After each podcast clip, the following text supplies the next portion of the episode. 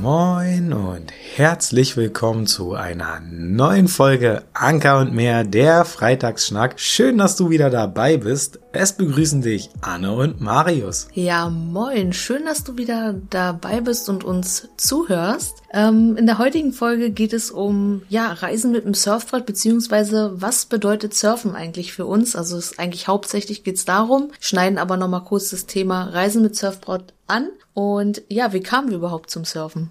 Ja, das Surfen hat bei uns in Portugal angefangen. Allerdings war Surfen bei uns schon sehr, sehr lange vorher präsent im Kopf.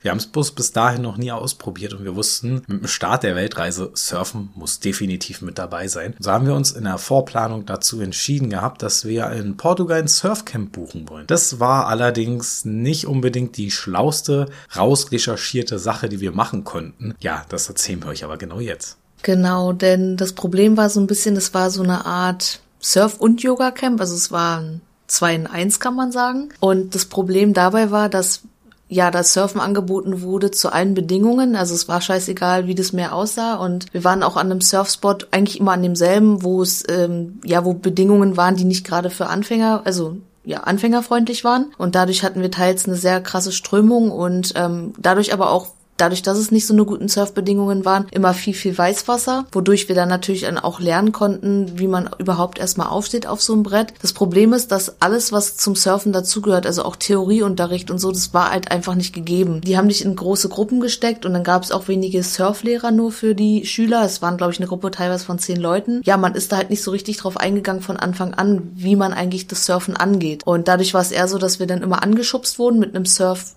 Brett. Also wir mussten uns quasi rein rauflegen und dann wurden wir angeschoben. Aber so richtig gelernt, wie das Meer funktioniert oder wie man Wellen liest, haben wir da halt nicht. Ja, ich glaube, Wellen lesen lernst du als Anfänger auch noch nicht unbedingt sofort in den ersten Stunden. Und also die Sache war die, wir sind in das gesamte Surfcamp mit einer komplett anderen Erwartung reingegangen. Wir dachten halt wirklich so, das ganze Thema ist Surfen und nebenbei so ein bisschen Yoga. Aber am Ende war das Yoga dort richtig gut und das Surfen leider halt gar nicht, weil das wurde unabhängig von unserem Hostel, wo wir waren, angeboten. Du bist also zu einer Schule so gesehen gefahren worden immer, zur selben Uhrzeit, wie Anne schon meinte, was zeitmäßig auch nicht unbedingt die beste Entscheidung ist. Dort hast du nicht mal wirklich eine Einweisung oder ähnliches bekommen. Wir haben ja gedacht gehabt, so am Anfang so, boah, jetzt kriegst du erstmal voll die Einweisung, wie funktioniert es eigentlich, was machst du? Nee, du, dir wurde gesagt so, ja, hier komm, so stehst du auf und das war's auch schon. Dir wurde nicht gesagt, wie du das Brett halten sollst, irgendwas mit Paddeln oder, oder, oder, einfach gar nichts. Wir hatten ganze fünf Surf Stunden dort gehabt. Dann war es halt so, dass die überwiegende Mehrheit aus diesem Hostel ähm, Frauen waren tatsächlich. Und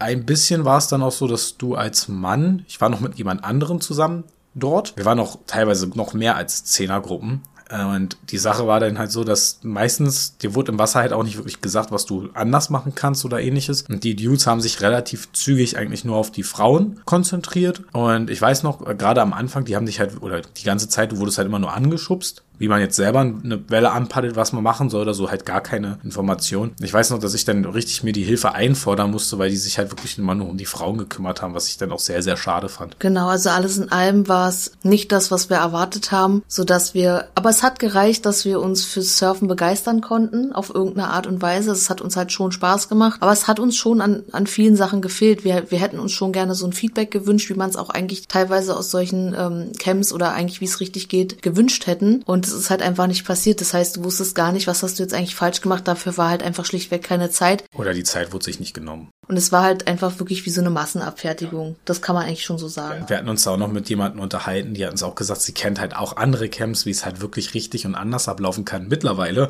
kennen wir die auch und werden auch in Zukunft bestimmt mal eins besuchen. Wir haben da so ein paar in, ich glaube, mittlerweile fast allen Ecken der Welt, wo wir gerne hinwürden wollen. Und ja, die Sache war die, es hat gereicht, um so ein Feuer zu empfachen, weil die ersten zwei, drei Male, es hat so einen Spaß trotzdem gemacht. Und das ist die Hauptsache am Ende, ne? Es ist vielleicht nicht die Rahmen, es war anders, als wir uns vorgestellt haben, aber es hat halt gereicht erstmal, um Spaß zu machen und das Feuer zu entfachen. Du warst danach so richtig ausgebrannt, du warst fertig, ich weiß noch, den Muskelkater des Todes am dritten Tag gehabt, aber trotzdem wolltest du eigentlich wieder rein. Also wirklich schon so eine, so eine gewisse Art von Besessenheit, die sich da einfach auch breit gemacht hat, schon in Richtung Meer und man selbst. Ja, genau. Dann war es so gewesen, dass es halt mega Spaß gemacht hat aber wir halt eben so mit gemischten Gefühlen aus der ganzen Nummer rausgegangen sind, weil wir uns halt um einiges mehr erhofft haben und eigentlich danach nichts über Surfen wussten. Wir wussten, okay, wir haben hier irgendein Board bekommen. Wir standen ein, zwei. Das sollten wir später noch erfahren, dass wie wir standen nicht wirklich richtig ist. Aber okay, gut.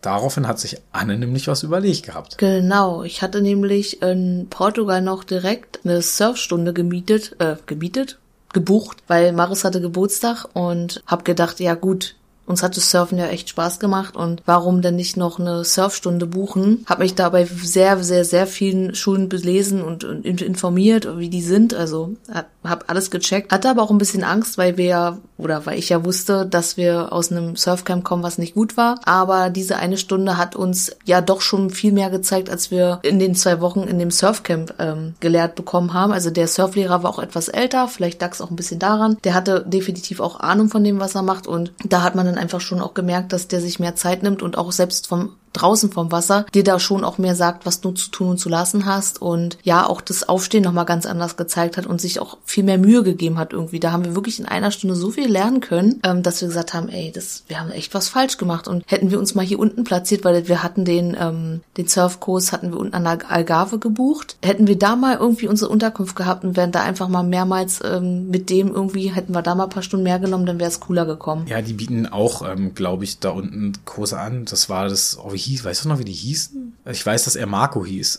Und jedenfalls war es so bei. Salty Wave, glaube ich, oder? Ja, ja, Salty, ja, Salty Wave. Wave. Das war in der Nähe von Lagos, ne? Da war es halt so gewesen, dass wir in, innerhalb, das waren zwei Stunden, und in den zwei Stunden haben wir mehr gelernt als in den fünf Tagen in Cascais. Äh, war, war halt Wahnsinn. Und das war halt so, du hast dich warm gemacht, er hat ein bisschen was erzählt und dann hat, äh, waren, wir waren insgesamt sechs Leute, zwei davon waren aber schon fortgeschritten, die haben so ihr eigenes Ding gemacht und er hat ein Auge auf uns viel genommen. Er hat uns dann auch sogar tatsächlich erstmal machen lassen und dann hat er uns rausgeholt und hat uns allen Feedback gegeben, was wir verbessern können in der kurzen Zeit und wie wir aufstehen können, weil er mitbekommen hat, okay, ihr steht über die Knie auf, macht das mal so und so. Dann bist du wieder rausgegangen, hat er dich sogar einzeln zurückgerufen und hat dir äh, Feedback gegeben. Ein bisschen ein ernster Dude vom, vom Lehr, wie sagt man denn, vom Lernen her, ne? Der war ja vom Lernen her ein bisschen. Er, war halt, er hat seine Aufgabe ernst genommen und das hast du auch gemerkt. Also er hat dann auch, auch mal auch geschrien. Also er hat dir das schon gezeigt, was er sehen will und was nicht. Und er hat dir auch gesagt, wenn du die Fehler öfter machst, wirst du es noch teuer zu stehen dir kommen. Ja, Sowas kann dich, so, so ein, so ein ein Brett kann dich halt auch erstmal richtig schwer verletzen, wenn du Pech hast. Und er hat dir natürlich auch gezeigt, wie du es hältst und so weiter. Und deswegen, der war schon mit einem Ernsten an der Sache dran. Und das ist ja auch das, was wir uns gewünscht haben. Und wie Marius schon gesagt hat, der hat dich zwischendurch rausgeholt und immer mal gesagt, so, hey, versuch's mal so und so und mach mal so und so. Und das fanden wir schon ziemlich cool, dass wir so in zwei Stunden doch nochmal was mitnehmen konnten. Ja, und ich glaube, da haben wir uns in den Sport auch angefangen, richtig zu verlieben. War uns nach Portugal klar gewesen, dass der Sport definitiv auf der Reise einen großen Stellenwert einnehmen wird und sind dann halt rüber nach Sri Lanka, wo wir wussten, es gibt zwei Stellen, wo man surfen kann. Einmal in Arugam Bay und einmal in Wellingama. Beides haben unterschiedliches äh, High Seasons, wo es halt perfekt ist zum Surfen. Und wo wir da waren, wäre es eigentlich Arugam Bay gewesen. Genau, und wir waren aber in Wellingama. Also es war jetzt nicht ganz grottig, aber es war auch nicht ganz gut. Es war aber, äh, eigentlich war es nicht gut. Also es war. Ich glaube, ein Tag war gut. Ja, Ungefähr. Also wir, man hat es halt ignoriert, kann man schon fast sagen. Also Maris sowieso, ich jetzt nicht so. Ich kann es immer so ein bisschen besser einschätzen gefühlt als er. Er, er ist dann gerne mal, wie sagt man, wie sagt man dazu, eitel? Na, ich glaube, da stand mir mein Ego noch sehr im Weg. Ich habe das schon ein bisschen besser. Ich weiß nicht, was das bei mir mit Meer ist und auch beim Surfen ist. Ich kann es mir bis heute nicht ganz erklären, aber ich bin dann schon so. Wir hatten uns in der Hit hinplatziert und ich war halt der Meinung, ja, ich jetzt, wir waren hier fünf Tage oder so. Nur deswegen dann gehe ich da auch rein, egal wie es aussieht. Ich mach's halt einfach, weil du halt hauptsächlich dein Weißwasser hattest und damit eigentlich mit einem Softboard generell auch Spaß haben kannst, wenn es nicht zu flach ist. Mm, und so war es dann halt, dass wir dort teilweise zweimal am Tag drin waren, frühs und abends, wenn es ging. Genau, du hast es halt richtig ausgereizt. Du hast dir halt gesagt, okay, wir sind jetzt hier fünf Tage, also gehe ich auch fünf Tage rein, ganz egal, wie es mehr aussieht. Und teilweise war es halt so ein Wischiwaschi. Also ich habe das halt dann immer eher verneint und habe dann gesagt, nee, nee, ich gehe da nicht rein, weil für mich macht es keinen Sinn, da reinzugehen. Die Bedingungen sehen nicht gut aus, aber ähm, ja, Marius hat's dann doch gemacht und dann war es leider auch so, dass er ja einen Surfunfall hatte, beziehungsweise ja seinen Zehennagel da verloren hat. Und das Problem war, die Bedingungen waren an dem Tag nicht gut und ich habe zu Marius gesagt, weil ich ihn motivieren wollte. Ich wollte sagen so, ja komm, weil ich gemerkt habe, irgendwie das funzt nicht so, aber irgendwie wurde es besser mit der Zeit und habe ich gesagt, so komm, eine Welle noch. Und mit dieser einen Welle ist es halt passiert, dass der Zehennagel war eh schon locker ja, und durch diese Strömung. Boiler, falls du das nicht hören willst, spul einfach mal eine Minute vor. Genau, das ist eine gute Sache. Ich glaube, das hatte ich jetzt vergessen. Einfach mal so ein kleiner, eine, eine Triggerwarnung, nennen wir es so. Genau, für alle, die dies trotzdem interessiert, rede ich jetzt einfach mal weiter. Ähm, dann war es halt so, dass durch die Strömung so ein bisschen die Unterströmung, ja, und mit der letzten Welle eben das passiert ist, dass sein Zehennagel, ähm, ja, den Geist aufgegeben hat. Er kam raus und ich dachte, hm, irgendwie sieht's nicht gut aus. Ich dachte, er hätte sich irgendwas am Bein getan oder so, weil er auch so gehumpelt ist. Das Problem war halt deswegen, ich hoffe, das ist noch in der Minute. Mir ist, ich, wo ich das erste Mal raus war und Anne meinte, ja komm, nimm noch eine Welle. Ich weiß, das machst du dir, glaube ich, heute noch zum Vorwurf. Ist mir das Brett auf den Zehennagel gefallen und dadurch muss irgendwas beschädigt worden sein. Und durch diese dolle, durch den dollen Sog und dann durch die Welle, die gedrückt hat, in dem Moment, wo ich aufstehen wollte, habe ich mitbekommen, okay, zack, aua, da ist was schief gelaufen. Und da musste ich halt raushumpeln und hatte trotzdem noch diese starke Strömung, die, wo du gemerkt hast, okay, da haut irgendwas an meinem Zeh nicht hin. Genau, so war's. Und dann kam auch, äh, kam er raus, habe ich gesehen, was da los ist und habe dann auch gleich die Dudes gefragt, also die Server-Boys, ob sie mal bitte helfen können. Haben sie hier ihren Erste-Hilfe-Kasten da rausgeholt. Ich weiß nicht, wie alt die ganzen Sachen da drin schon waren, aber da kam der eine dann mit einer Nagelschere an und so. Also mit so einer richtig großen Schere, nicht mal Nagelschere. Und wollte den Nagel abschneiden und mach so, nein, nein, nein, lass es sein und so. Ich habe das ja sogar noch über mich ergehen lassen wollen, aber es hat nicht geklappt. ah, nee, stimmt. Ich, genau, das ging nicht, weil der Zehennagel natürlich war der härter als so eine Schere zulässt. Ich glaube, so war's. Ähm, dann haben die mit so einer braunen Flüssigkeit kamen die da an und Marius. Marius dann, die machen, die kleben jetzt nicht den Zehennagel an. Und ich so, nee, mach dir keinen Kopf, das ist Bettercreme. Also in Deutschland hieß es Better Isodonna und das war halt was Flüssiges und ich kannte das aber, weil ich ja eine medizinische Fachangestellte war. Und er so, oh Gott, ich dachte schon, die kleben den mir jetzt an. Also ich mein, man traut ja den Dudes da vieles zu, vor allem weil der Verbandskasten, glaube ich, wirklich schon 100 Jahre alt war, so wie der aussah. Aber es war ähm, alles andere als geil und du hast auch sehr lange gebraucht, dass der Zehnagel wieder so war, wie er dann war. Bis heute nicht. Bis heute nicht, ja. Wir haben ja dann durchs Wandern, durchs Tauchen ist ja auch noch mit, mit einer eingequetschten Flosse und so gewesen. Ich habe mir meine, meine großen Zehen komplett versaut. Anna hatte gerade einen kleinen Lacher. Nee, den schneidest du doch raus. Ja, aber ich erzähl's trotzdem. Ich musste, ich musste gerade sehr, sehr herzlich lachen, als er gesagt hat, die Flosse eingeklemmt. Ja, da musste ich gerade sehr lachen. Das waren halt die Flossen beim Tauchen.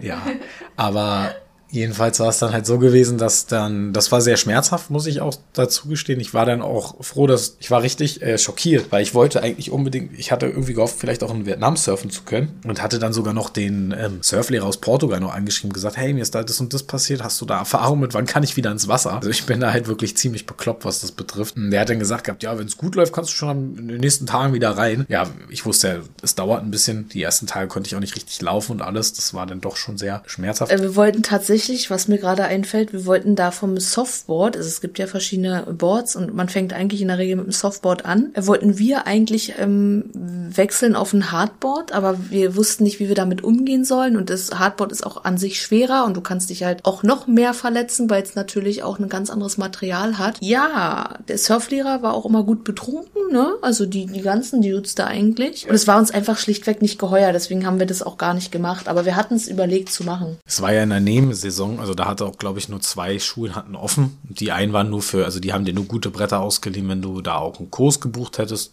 Und bei dem war es halt anders. Die wollten dann auch immer mit dir irgendwo anders hinfahren. Und wir haben mal gesagt, hey, das ist noch gar nicht unser Level. Nebenbei hatten wir auch schon mit Nils Kontakt gehabt aus Bali und haben ein bisschen mit ihm auch schon geschrieben und haben uns da schon gefreut, dann mit ihm in Bali richtig durchstarten zu können. Und dann sollte erstmal ein paar Monate Surfpause sein, in Vietnam ging es nicht und in Thailand leider auch nicht. Ne? Ja, eigentlich gut, dass ja sogar die beiden Länder drinne waren, dass wir da, dass du Pause machen konntest mit deinem Nagel. Wir mussten den natürlich dann auch immer unterwegs versorgen mit allem Möglichen, also auch mit Verband und so. Ja, aber was natürlich sehr, sehr cool ist in Sri Lanka oder generell Asien, dass die Surfbretter einfach unfassbar äh, günstig sind, wenn du sie leist. Also so drei Euro pro Stunde ist schon sehr fair, aber die Bretter sehen teilweise auch schlimm aus. Das muss man auch dazu sagen. Und was wir auch gemerkt haben, ob es denn schon in Portugal war, aber in Sri Lanka halt noch viel mehr, trotz allem, weil wir auch oft genug drinne waren. Das Surfen hat auf uns auch etwas Meditatives was sehr interessant war und was wir in der Zukunft auf noch viel intensivere Weise kennenlernen sollten. Es gibt ja auch so aggressive Surfer und dann gibt's halt so entspanntere Surfer und wir zählen eher dazu der ruhigeren Art, aber das erklären wir euch oder erzählen wir euch gleich, was das ist, weil für uns ging's ja nach Thailand, dann nach Indonesien, wie ihr aus der letzten Folge wusstet, mit dem Grund, das Surfen zu intensivieren. Genau, wir hatten ja Kontakt aufgenommen zum lieben Nils von Insta und wir hatten immer privat geschrieben, wir wussten, dass er surft selber auch und viele Jahre schon und halt in Bali auch lebt. Und dann hatten wir uns mit dem mal ein bisschen connected und hatten halt gefragt, ob er uns so ein bisschen was zeigen kann, also uns das beibringen kann. Und in Bali sind wir auch hauptsächlich nach Canggu, um das eben zu intensivieren. Wir waren ja sechs Wochen in Canggu wie in der letzten Folge auch schon gesagt, um eben wirklich Surfen äh, in die Gänge zu bekommen und zu wissen, wie man überhaupt richtig grüne Wellen anpaddelt und viel, viel Theorie gelernt eigentlich in der Zeit. Wir waren, haben uns für Nils entschieden gehabt, unter anderem, er war definitiv teurer, als wenn wir zu einem Local gegangen wären. Es waren halt europäische Preise. Und da war es dann halt so, wie jeder von uns beiden hatte fünf Stunden bei ihm. Die konnten wir aber so rein theoretisch aufteilen. Ich glaube, wir haben sie in den ersten zwei Wochen haben wir die weggeballert. Ne? Da ist dann halt auch wieder so, dass es, ich musste ja in Sri Lanka habe ich ja schon eine gewisse Art von Geduld lernen müssen, aber habe die noch nicht zu 100 Prozent verinnerlicht. Ob ich es mittlerweile hab, definitiv mehr als damals, aber zu dem Zeitpunkt hatte ich es schon verinnerlicht, aber hat, musste auch dort nochmal meine Grenzen kennenlernen, aber anders. Und zwar war es so, dass Nils uns, wir haben uns dann ja für Nils entschieden, weil so das Gesamtpaket, was er uns beibringen konnte, sich sehr, sehr gut angehört hat. Und wir hatten bei Nils dann halt auch Theorieunterricht. Wir haben unter anderem gelernt, wie man Wellen liest, woran man, auf was man achten muss, wie man sich in einem Line-Up, die Regeln, Surfregeln kannten wir gar nicht, die haben wir alle bei ihm gelernt gehabt. Oder aber auch das, ähm, ja, Strömung erkennen und, also Unterwasser wie auch eine Oberwasserströmung, verschiedene Arten von Surfboards, wieso, weshalb, warum man die benutzt. Und damals halt so, genau. dass wir. Auch im Wasser, wie man sich dann verhält, ne? wenn man jetzt zum Beispiel eine stärkere Welle hat, dass du auch untertauchst mit deinem, also wie du das Brett hältst, wie du was machst, das ist einfach sehr wichtig, wie du durchkommst durch eine Welle, wie du dich äh, im Line-Up, wie Marius sagt, verhält und dass du einfach weißt, wie du mit deinem Surfbrett umgehst, weil so ein Surfbrett, habe ich ja vorhin schon mal gesagt, kann dich auch einfach mal richtig böse verletzen. Ja, da gibt's unter anderem, wenn du es falsch hältst, kannst du es echt ungünstig gegen den Kopf kriegen. Passt du beim Rauskommen nicht aus, kannst dich auch mal eben schnell erwischen oder du knallst dir mit der Finne, die hinten drin ist, irgendwo rein, was auch weh tut. Und zu argen Verletzungen führen kann. Oder auch wenn du dich nicht weißt, wie du dich im Line-Up verhältst, fliegst du schneller aus dem Line-Up raus, als du gucken kannst. Ne? Jedenfalls war es dann so gewesen, dass wir am Anfang eine Sache sehr schnell feststellen mussten und das waren dann auch so die Hauptsachen, die wir ähm, in der Technik erstmal auch gelernt haben, war, äh, wie paddelt man eigentlich richtig? Uns wurde es nie beigebracht. Ich glaube sogar, dass Nils auch dachte, dass wir schon wenigstens in irgendeiner Erfahrung hatten damit, wie man paddelt. Das mussten wir erstmal lernen. Wir waren die ersten Tage so fertig. Oh, wir waren richtig fertig. Ich kann mich daran auch noch erinnern, das war nicht normal. Also so der ganze Rücken hat so wehgetan und man war, eigentlich kann man sagen, nicht mal unbedingt immer nur eine Stunde drin, immer eigentlich so lange, wie wir konnten oder wie Nils Zeit hatte. Das fand ich ziemlich cool. Und zum Ende hin natürlich wenn du irgendwann dieses Paddeln immer mehr verinnerlicht hast und deine Muskeln das auch immer mehr annehmen und du da auch in der Übung bist, kannst du auch locker mal zwei Stunden im Wasser bleiben oder auch länger. Aber am Anfang war es eine Qual, definitiv. Und dann kamen wir immer besser rein und dann wurden wir krank. Ja, da wurden wir krank. Aber auch da muss man wieder sagen, war Marius wieder auch so ein bisschen so, ja, pff, Deswegen habe ich gesagt, also ich bin nicht krank, also naja, ein oh, bisschen schon. Ich bin, ich bin dann, war noch nicht richtig fit und habe dann gesagt, komm, ich versuch's einfach mal. Ich bin einmal rausgepallt ins Line-Up und war eigentlich schon tot. Bin dann danach wieder raus, äh, war, ging nicht lange und dann habe ich gesagt, okay, ich muss mich erstmal erholen. Ja, dann kam ja auch mein Kumpel irgendwann mit dazu der dann von ganz von null angefangen hatte, während ich und Anna aber schon bei Nils fertig waren und uns halt so immer weiter ausprobieren konnten. Ja, genau. Dazu muss man auch sagen, dass Django oder Bali generell nicht gerade kleine Wellen hat. Für uns. Marius findet sie noch okay. Also er findet es jetzt nicht groß. Aber für mich waren die teilweise schon ein bisschen zu groß gefühlt. Also ist jetzt nur mein Gefühl gewesen. Es kommt drauf an, wo du reingehst. Das war ja jetzt beim Oldman, also Oldman in Richtung Echo Beach. Da gibt's halt größere Wellen, aber ihr findet in Bali auch kleinere Wellen. Ja, ja, das, das natürlich. Es kommt ein bisschen auf den Ort an, aber Canggu hat schon nicht so kleine Wellen, aber auch jetzt nicht riesengroße. Natürlich kommt dir das erstmal viel, viel größer vor, wenn du da hinten rauspaddelst und dann siehst, was da auf dich zukommt. Aber das ist auch alles nur eine subjektive Betrachtung. Oder sagt man subjektiv, objektiv? Ja, irgendwie so. Äh, auf jeden Fall ähm, wollten wir natürlich weiter üben. Wir sind natürlich lange noch keine Pros und irgendwie hat uns Nils so ein bisschen in die Richtung gestoppt, so wie wär's denn eigentlich mit einem eigenen Surfbrett, weil wenn ihr viel surfen wollt, auch unterwegs, spart ihr natürlich viel Geld, wenn ihr euer eigenes habt. Allerdings müsst ihr wissen, dass mit einem kleinen Surfbrett müsst ihr dann reisen, weil es geht kein großes wegen dem Sperrgepäck. Und daraufhin mussten wir uns dann entscheiden, ob wir es überhaupt erstmal machen und zweitens dann, ob wir überhaupt auf ein kleines dann wollen. Die Sache ist nämlich die, wenn ihr anfangt zu surfen, werdet ihr höchstwahrscheinlich mit so einem Schaumstoff-Softboard, nennt sich das, anfangen und irgendwann früher auf ein Hardboard wechseln. Und meistens ist es so, dass du dann auf ein großes Longboard gehst, weil es halt einfacher ist zu lernen, du bessere Erfolge damit feierst, als wenn du zu schnell auf ein zu kleines Board gehst. Den Fehler machen wohl, glaube ich, sehr viele, dass sie sehr schnell auf ein kleines Board wechseln. Wir wussten halt, okay, wenn wir jetzt reisen wollen, müssen wir uns verkleinern. Und so sind wir halt relativ schnell ähm, runtergegangen von der Größe und hatten somit halt auch ein bisschen schlechtere Erfolgserlebnisse, logischerweise. Aber ich möchte nochmal versuchen, euch das Gefühl zu beschreiben, was wir eigentlich haben, wenn wir da im Line-Up sitzen. Und ich glaube, das ist ähnlich bei uns beiden.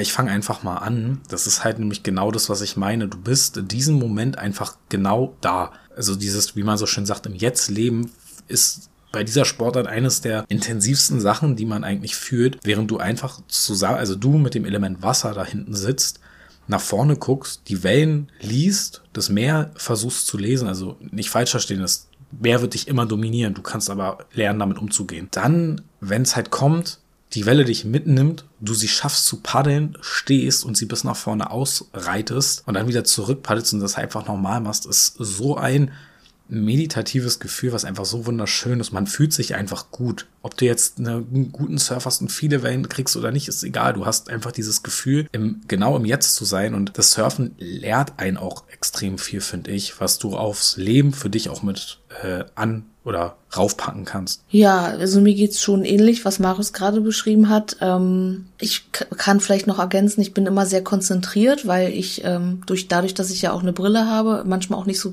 nicht so viel sehe. Also ich sehe schon das Meer, aber manchmal wenn so Wellen, du siehst Wellen, wenn sie entstehen, schon sehr sehr weit hinten und das ist mir teilweise nicht leicht gefallen, das in Bali zu erkennen, einfach weil ich es nicht gesehen habe und dadurch hat sich bei mir so eine Angst entwickelt, also so eine Angst von von einer nicht kontrollierbaren Situationen. Und dadurch kam mir die Wellen auch immer unfassbar groß vor. Und ich habe das immer so ein bisschen nicht Angst in dem Sinne, sondern einfach Unsicherheit. Und dann war die Welle plötzlich ran. Natürlich habe ich die dann auch gesehen, aber weit weg halt nicht. Und mittlerweile fühle ich das aber immer mehr. Also ich gucke du merkst es halt auch, wenn, wenn eine nächste Welle kommt, so ein bisschen durch, ein, durch so einen Unterdruck, beziehungsweise durch so ein, das zieht so ein bisschen, also es ist wie so ein, wie so, genau, Wasserbewegung oder Strömung kann man es ja auch sagen. Mm, mittlerweile fällt es mir besser, das einzuschätzen. Und ich gehe auch mittlerweile nicht so weit raus, also ich versuche dann einfach ein bisschen weiter vorne zu bleiben, so dass ich mich halt sicher fühle. Und durch dieses nicht sehen können, was da kommt, ich glaube, dadurch hat sich das so ein bisschen eingefressen, aber in dem Moment bin ich sehr konzentriert und natürlich bin ich da jetzt, da denke ich gar nicht an irgendwas anderes, weil einfach du das ja versuchen musst zu kontrollieren, dein Brett und dass du dich dann auf die Welle vorbereitest und dann ja versuchst auch aufzustehen oder ja die Welle zu bekommen. Und wenn du sie kriegst, ist es einfach unfassbar. Es ist so ein schönes Gefühl, wenn du so ein Erfolgserlebnis hast, was natürlich, wenn du so schnell auf ein kleines Brett gehst,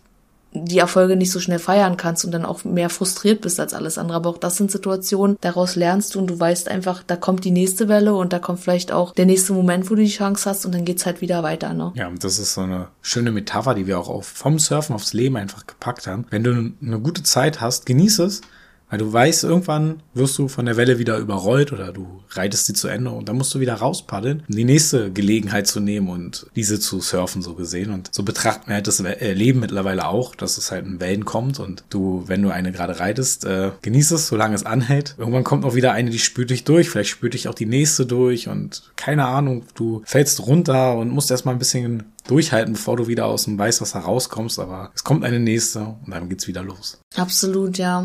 Wie oft ich durchgespült wurde, das ist unfassbar. Also und gerade in Bali, das war Waschmaschine ähm, auf weiß ich nicht wie viel Grad. Und Lust, das Lustigste dabei, oder was heißt lustig? Im ersten Moment ist es nicht lustig. Wenn du so die ersten zwei, drei Male das erfährst, denkst du so, oh mein Gott, ich ertrinke. Du kriegst Panik, was erstmal ganz durchschlecht ist. Einfach ruhig bleiben. Und da war es halt auch so, wenn du dann in die Welle reingezogen wirst und dann gibt's auch so eine fiesen Dinger, die dich dann halt irgendwie nochmal rein. Du bist halt so zwei Sekunden unter Wasser und die zwei, drei Sekunden kommen dir wie eine Ewigkeit vor. Das passiert ja halt zwei, drei Mal und dann gehst du da auch entspannter ran. Ja, definitiv. Das, also ich glaube, mit jedem Mal, mit dem man ins Wasser geht, umso sicherer wird man. Und man nimmt natürlich bei jedem Mal auch was mit für sich. Ähm, sei es dass du wieder was vielleicht Neues geübt hast oder kannst oder du dir sogar vornimmst, wenn du ins Wasser gehst, heute will ich das und das schaffen, dann äh, ist es du bist ja auch dann total durchgepowert und so und es ist einfach total krass. Vor allem, wenn ich immer so darüber nachdenke, ja, ich bin ja eigentlich auch voll die Frostbeule, umso froher war ich natürlich in Bali dann nur mit ähm, Bikini rein zu können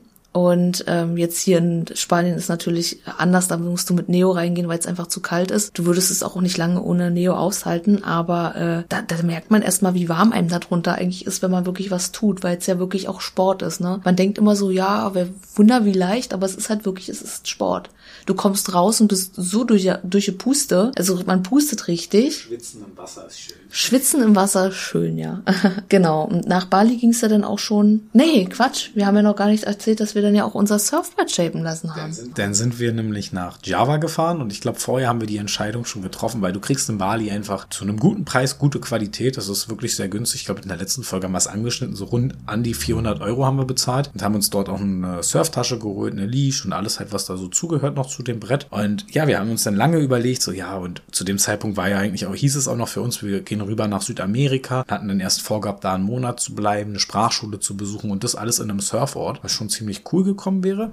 Aber wir wussten halt auch, okay, es geht nach Australien und Australien war für uns das Surfland schlechthin. Ne? Dann ging es halt als wir aus Java wiederkamen, ich weiß noch, das war, ich glaube, Halloween, da haben wir das Board entgegengenommen. Ja, das war halt schon ziemlich cool, so sein eigenes Board zu haben, nicht mehr die abgeranzten Dinger da sich ausleihen zu müssen. Und äh, ich weiß noch, dann war es halt aber auch so gewesen, dass wir am Anfang uns noch abgewechselt haben. Dann war es bei Anna aber irgendwann so, dass sie halt eben, weil die Erfolge wirklich ausbleiben, auch bei mir, definitiv. Ich hatte auch richtig viel Schwierigkeiten am Anfang mit dem Board, um damit klarzukommen. Und man hat halt wirklich gemerkt, okay, das ist zu früh, aber ich habe mir gesagt, hey, hier kannst du jeden Tag üben und üb, üb, üb umso besser wird es dann wahrscheinlich in Australien. Genau, du warst da voll im Stoff und hast gesagt, einfach üben und weitermachen mit einem kurzen Board dann oder mit einem kürzeren. Also nur mal um zu vergleichen, wir waren vorher auf einem ungefähr 8-0er Board und unser Brett war dann irgendwann 6-7. Also wir sind dann echt runtergeratscht, was aber wie gesagt, zum Reisen besser ist. Aber viel zu früh war. Also selbst das Achterboard war am Anfang noch nicht so. Also wir kamen gerade so mit dem Achterboard eigentlich klar, ne? Genau, Nils, also der, der uns das Surfen mehr oder weniger dann noch beigebracht hat, der hatte immer so ungefähr neun, ungefähr in der Länge, also schon auch ein Longboard. Und der hat mich dann ab und zu mal gefragt, so, hey, hast du nicht Bock, willst du nicht tauschen? Und ich würde gerne mal euer probieren und so. Also er kann halt surfen und dann war er voll hyped und so und hat dann halt unser Surfbrett benutzt und ge gesurft. Und ich habe gesagt, ja, gib mir her dein Longboard, weil du, du das ist einfacher zu paddeln. Du kriegst also ne, mehr Speed drauf und musst nicht so dich abhetzen. Und du kannst einfach, äh, ja, ein Longboard verzeiht dir einfach mehr Fehler. Und dadurch habe ich natürlich öfter stehen können und war total hyped und total froh und happy. Und dann wollte ich das am liebsten immer wieder machen. Hat Maris auch gesagt, ja, ist ja auf der einen Art schön, dass du es machst, aber auf der anderen üb lieber mit unserem Board. Aber ich war schon, ich war schon so eher der Longboard-Typ und Fan und äh, habe das nicht so gefeiert mit dem kurzen Board. Du musst dir vorstellen, immer wenn du dir ein neues Brett nimmst, es ist immer wieder, musst du darauf üben lernen. Das ist auch jedes Mal, wenn du ins Wasser gehst, du musst erstmal wieder gucken, wie liegst du jetzt am besten, nicht zu weit vorne, nicht zu weit hinten, weil wenn du zu weit vorne liegst, dann tauchst du nach vorne unter und das Brett fliegt, fliegt über dich rüber. Bist du zu weit hinten, geht's, äh, ne, machst einen Hochstarter. Also du musst immer gucken, wie du deine Balance hältst und so und guckst, wie du, wie du liegst halt. Und das ist halt jedes Mal anders wenn du das Brett ständig wechselst. Es ist auch nicht die ähm, Länge, die also du hast auch noch Volumen in so einem Board drinne, was auch nochmal einen Unterschied ausmacht ob du gut mit dem Ding klarkommst oder nicht. Und ja, dann haben wir, ich glaube, ich hatte irgendwann auch sogar geschafft gehabt, mit, ja doch, ich habe es sogar geschafft, mit dem Board von Line-Up aus einmal komplett durchzufahren. Das war so mein größter Erfolg dann am Ende. Das war so ein paar Tage, bevor wir dann noch abgehauen sind. Genau, der Shape, es kommt auch immer auf den Shape an. Also wie schnell, wie viel Speed hast du drauf, wie kannst du mit dem Board lenken. Das, was Maris eben meinte mit dem Volumen. Umso mehr Volumen du am Anfang hast, umso besser ist es. Es sind viele Faktoren, die beim Surfen einfach eine Rolle spielen und das kannten wir am Anfang natürlich alles gar nicht und wir kannten auch die Begriffe überhaupt nicht. Oder wie liest man auch so einen Forecast? Ne? Wie, wie liest man überhaupt, wie kann man erkennen, ob die Surfbedingungen gut sind? Das haben wir auch alles gelernt und das auch alles durch Nils. Wie muss der Wind sein? Wie muss die Tide sein? Wie brechen die Wellen, wenn die Tide niedriger ist oder höher ist und so? Das sind alles Dinge, die du gar nicht von Anfang an kanntest und das haben wir eigentlich alles erst richtig in Bali gelernt und inhaliert komplett.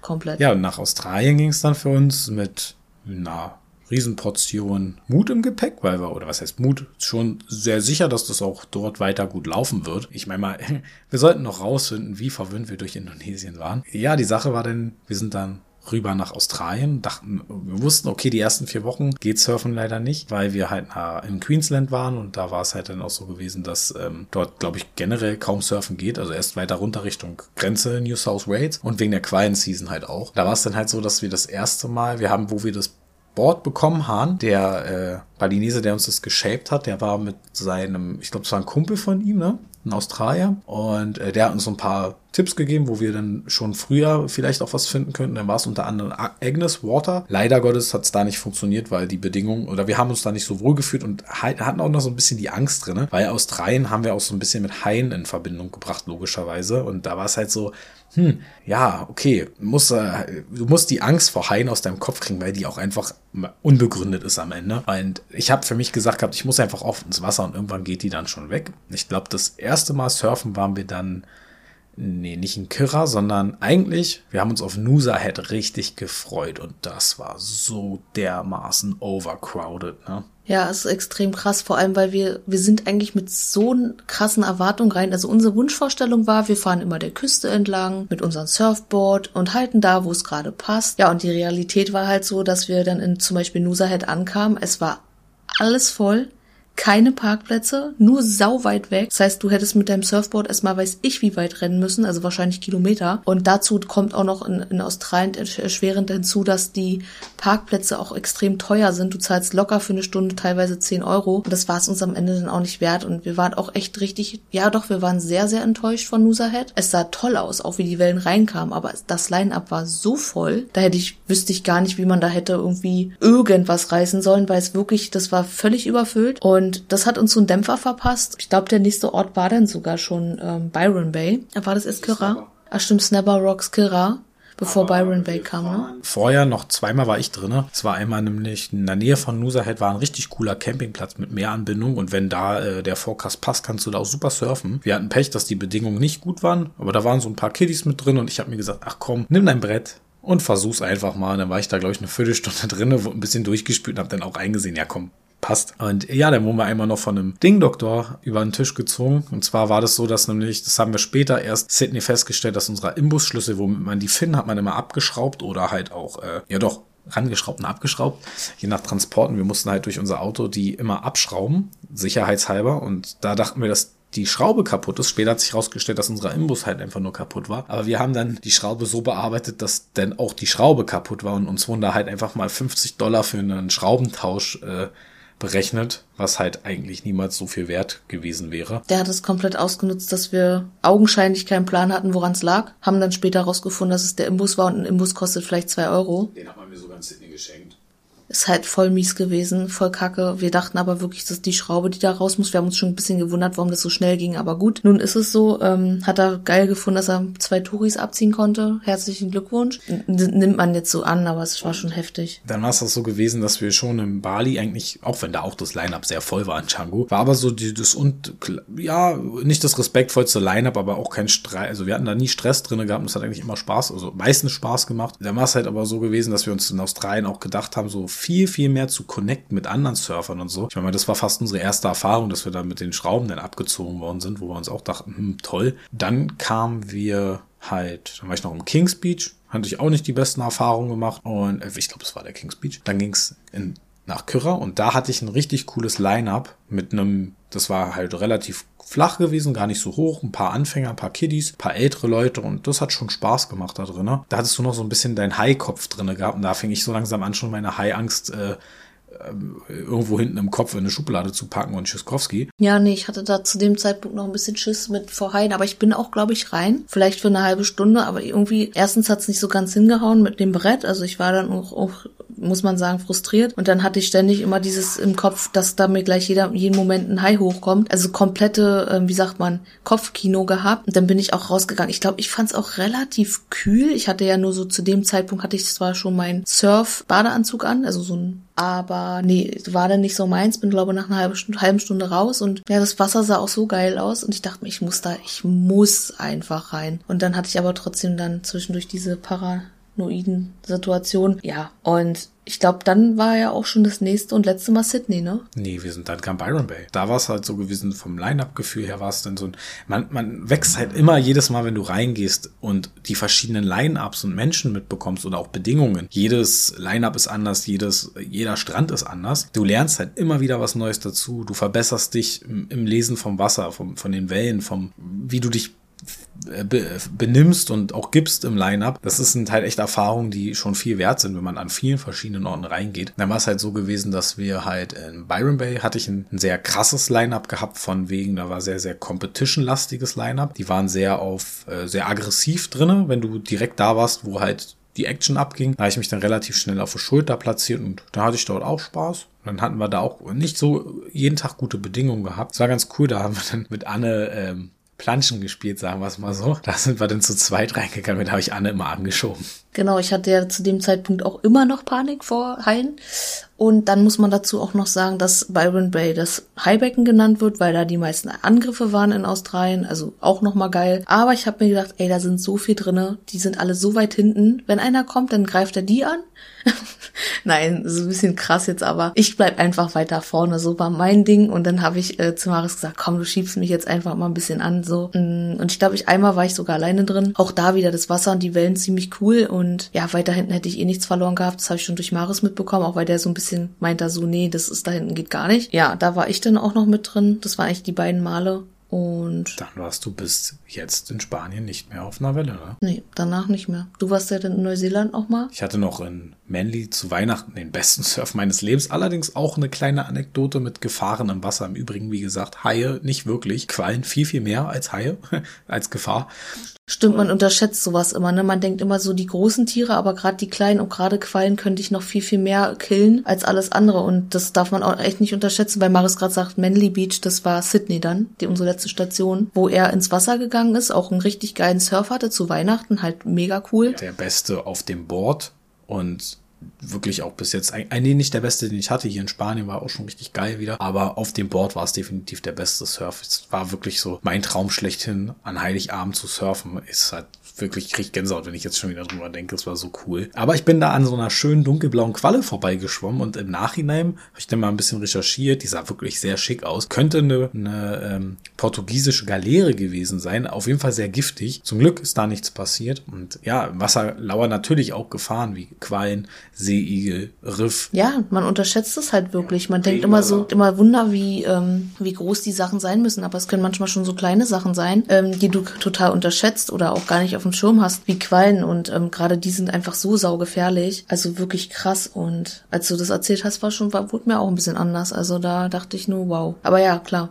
Die Gefahren lauern überall. Und dann ging's für uns nach Neuseeland. Und Neuseeland war halt auch geil. Bei der Farmzeit haben wir eigentlich gedacht gehabt, yeah, wir können nach ähm, Raglan surfen, weil wir wussten, der Ort ist nicht weit weg und wir haben es nicht einmal geschafft, weil es keine Verbindung dorthin gab, wir kein Auto hatten und somit hat unser Surfboard acht Wochen gefühlt, nee, länger sogar, gewartet auf seinen Einsatz. Erst nach dem Tongariro National Park auf dem Surf Highway haben wir es geschafft, ins Wasser zu gehen. Und aber auch dort haben wir uns extra fünf Tage platziert, leider nicht mit einer Spontanität. So war der Forecast nicht mal gut in den fünf Tagen. Ich habe mich an einem Tag einfach durchgerungen und bin dann rein. Das Coole in Neuseeland war, das war halt genauso das, was wir uns von Australien vorgestellt haben. Wir sind die ganze Zeit an Küsten lang gefahren, wir konnten halten, wo wir wollten, Surfbrett nehmen, rein ins Wasser, coole Session haben, wenn's, wenn's, wenn die Bedingungen gepasst haben, äh, raus oder aber auch mit Leuten connecten, so wie zum Beispiel in Wellington. Nach dem Surf Highway war das nächste Mal dann Wellington, wo wir ins Wasser hätten gehen können. Ich habe mir dann auch zwischenzeitlich einen Neoprenanzug geholt, weil mir das echt zu kalt war. Ach, da nochmal eine lustige Anekdote aus ähm, Australien. Ähm, da war ich im Diamonds Head surfen für eine halbe Stunde, glaube ich, und ich bin in Australien noch mit T-Shirt surfen gewesen. Es war so kalt. Dort alle im Neo Neoprenanzug drin. Ich weiß nicht, warum es dort so kalt war an dem Tag. Äh, ich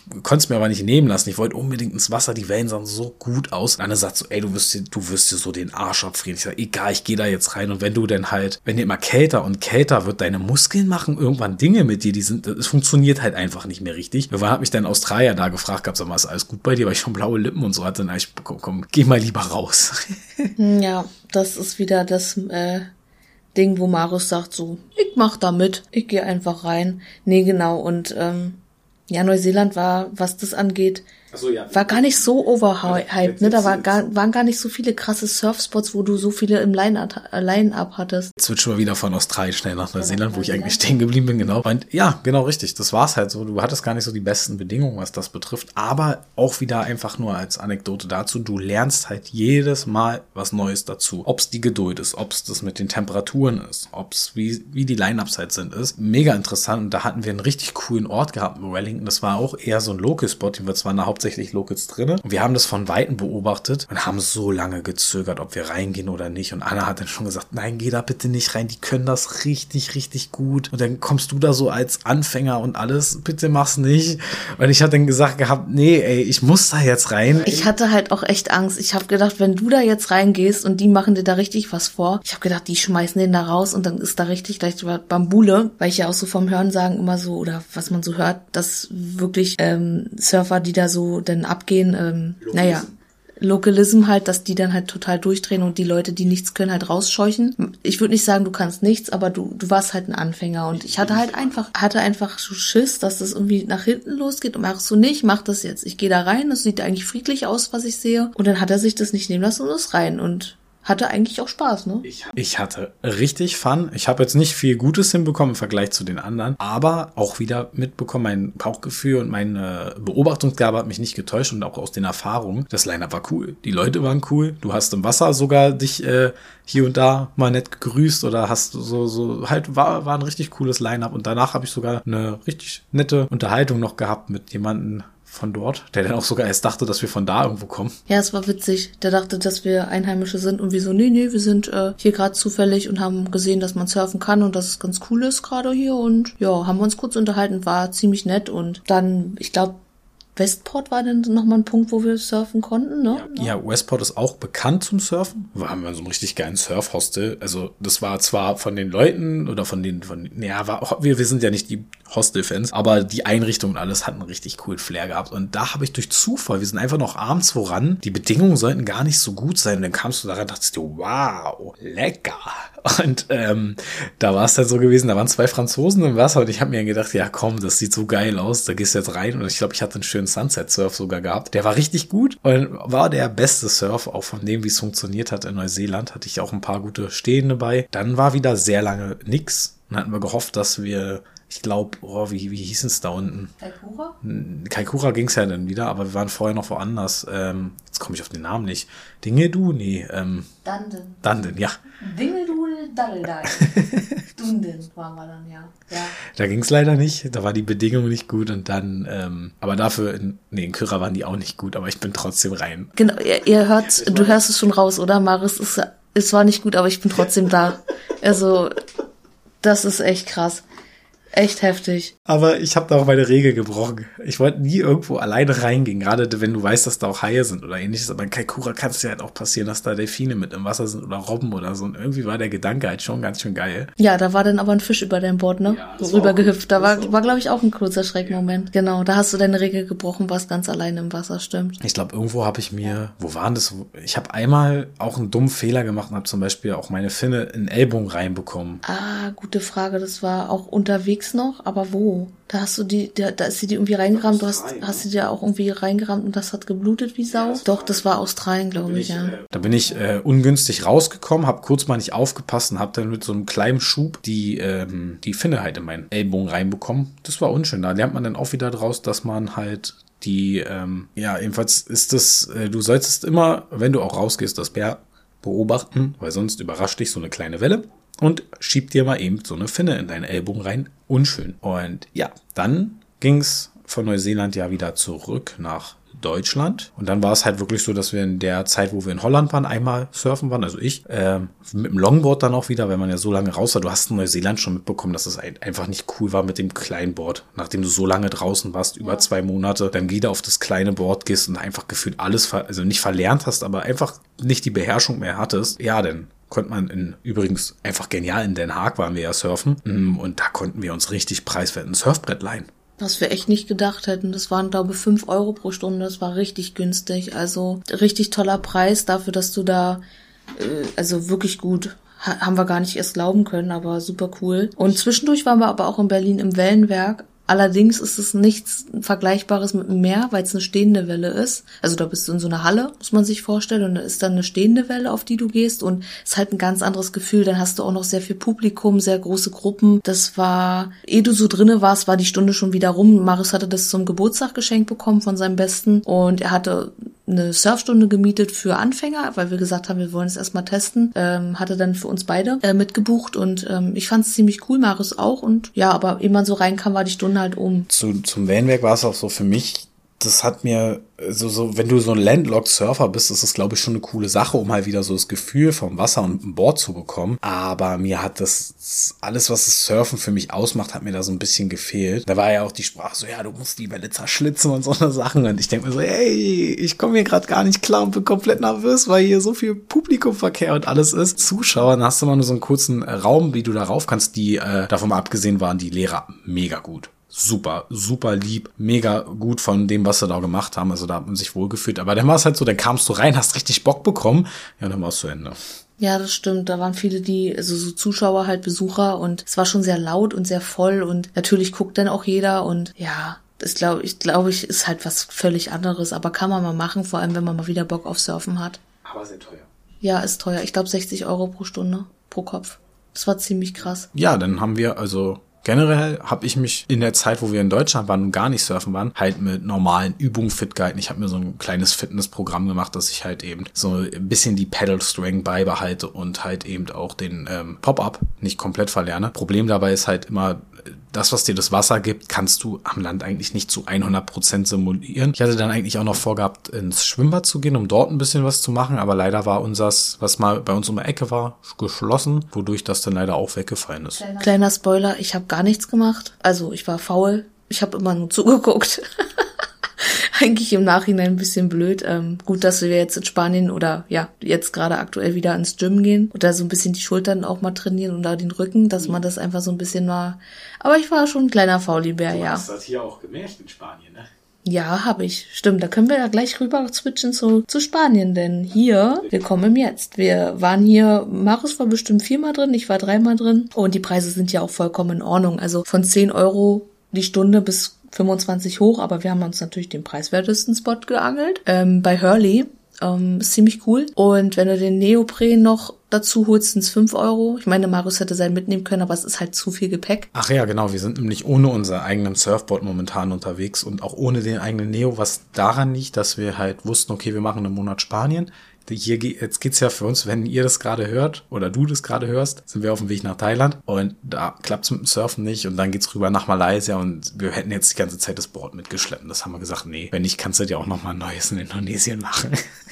Ach, noch ein neues, siehst du wohl. Dafür ist immer Geld da. Nein, ähm, vielleicht noch mal kurz angeschnitten zum Thema Surfbrett auf Reisen. Was ganz wichtig ist, ähm, ist natürlich, dass du das Surfbrett gut polsterst, wenn du mit dem Surfbrett reist und du vielleicht günstigerweise Airlines suchst, die ähm, Surfbretter kostenlos mitnehmen, weil davon gibt's ein paar. Äh, um mal ein paar zu nennen, es gibt Emirates, die ziemlich gut sind, Qantas, South African, Virgin, KLM zum Beispiel. Das sind alles so ein paar Airlines, die das wohl kostenlos mitnehmen. Ist eine coole Sache, weil du kannst oder sogar zu deinem Gepäck zubuchen. So genau, also dass du es raufpackst, ne? Ja, das wird mit zu deinem normalen Gepäck gerechnet. Dann kannst du dir notfalls nur ein Gepäck zubuchen und dann nimm die dein Surfboard mit. Wir haben da ja unter anderem mit Virgin oder auch hier, ich glaube, mit der Airline in Neuseeland haben wir gute Erfahrungen gemacht. Oder aber auch, ich glaube, war das Qantas oder Emirates? Eins, eins von beiden haben wir auf dem Weg dann nach Deutschland super Erfahrungen gemacht. Genau, da kann man vielleicht sagen, erkundige dich am besten vor der Buchung nochmal bei der Airline, ob wie die Gepäckregeln sind dafür. Und ähm, wie gesagt, dann sollte da auch nichts schief sein, nichts schief gehen. Und wenn du selber Surfer bist oder Surferin bist, dann ähm, ist es ja natürlich auch so, dass du weißt, was du machen musst, eine Surfwachs ab und Finnen ab und so. Aber für alle die, die es nicht wissen, man macht mühselig das Surfwachs rauf und muss es dann auch wieder mühselig abkratzen, um es dann zu polstern. Ja, also es ist, ist man muss so ein Surfbrett auch schon pflegen und aber man macht's gerne und ja, hätten wir jetzt nicht die Plan, den Plan, den wir gehabt hätten und hätten wir nicht so für nicht so wenig Lust gehabt, das Surfbrett mitzuschleppen, hätten wir sicherlich auch wieder bei. Aber ja. Ja, gepolstert haben wir es mit ähm, mit so einer hier, wie nennt man denn die Folie? Luftpolsterfolie. Ja, genau, richtig. Und ich habe alles reingesteckt. Ich habe Surfponcho reingestoppt, Neo reingestoppt, alles irgendwie an Klamotten da noch mit rein, damit es halt eben gepolstert ist.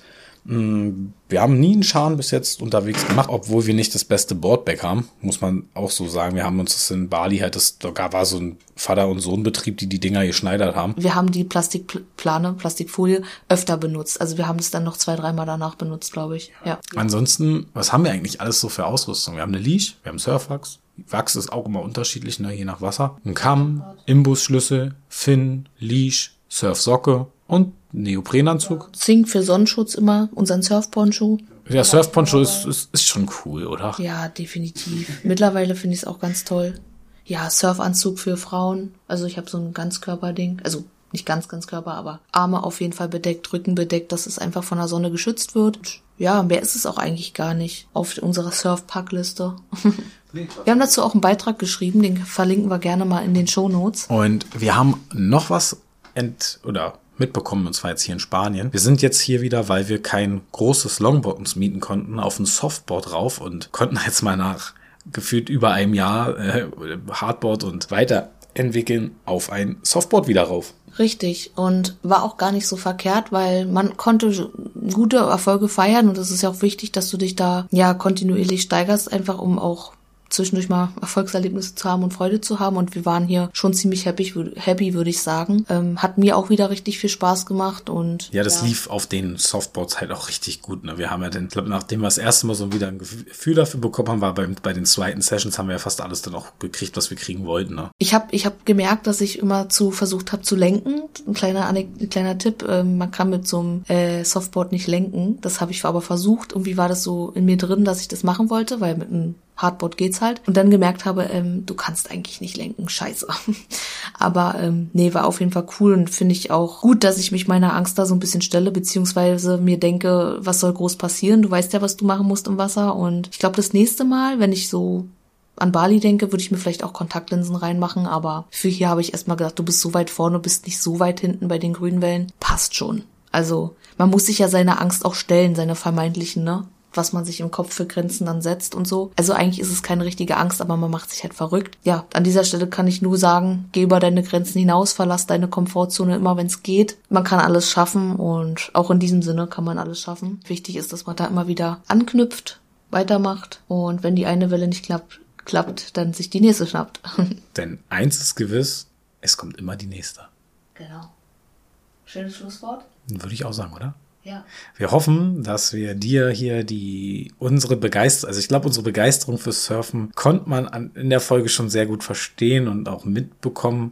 Wir hoffen, dass wir dir auch noch ähm, so das nicht nur den Sport an sich näher bringen konnten, sondern auch was das mental und auf einer anderen Ebene als der sportlichen Ebene mit einem machen kann. Vielleicht hast du jetzt auch Lust, surfen zu lernen oder bist sogar schon Surfer, Surferin und kannst uns genau verstehen, was wir sagen. Wir Lass uns ja mal gerne mal ein Feedback dazu da. Wir können ja mal in der Shownotes alles packen, Kanäle, denen wir auch selbst folgen, ne? Ja, das wäre doch gut einfach so eine Inspiration. Ähm, falls du Fragen hast, jederzeit gerne Fragen auf Insta oder auch ähm, per E-Mail. Genau, alles Wichtige in den Show Notes. Dann würde ich sagen, vielen Dank, dass du zugehört hast, dass du dir Zeit genommen hast für unseren Podcast. Lass uns gerne eine Bewertung da. Empfehle uns weiter. Bleib dran und wir freuen uns, dich auch in der nächsten Podcast-Folge wieder begrüßen zu dürfen. Ich sag schon mal Tschüss. Ja, dann auch nochmal vielen Dank von mir, dass du uns deine Zeit geliehen hast. Ging ja jetzt schon wieder ziemlich lange. Und ja, in der nächsten Folge wird es tropisch. Wir sind in Thailand und was kann es da Besseres geben, als dass wir unsere Thailand-Folge aufnehmen? Und zwar ist es auch das erste Mal, dass wir überhaupt einen Ort das zweite Mal besuchen. Für uns geht es ja nach Samui. Wir freuen uns drauf und dann sage ich doch mal Tschüss, bis zum nächsten Mal.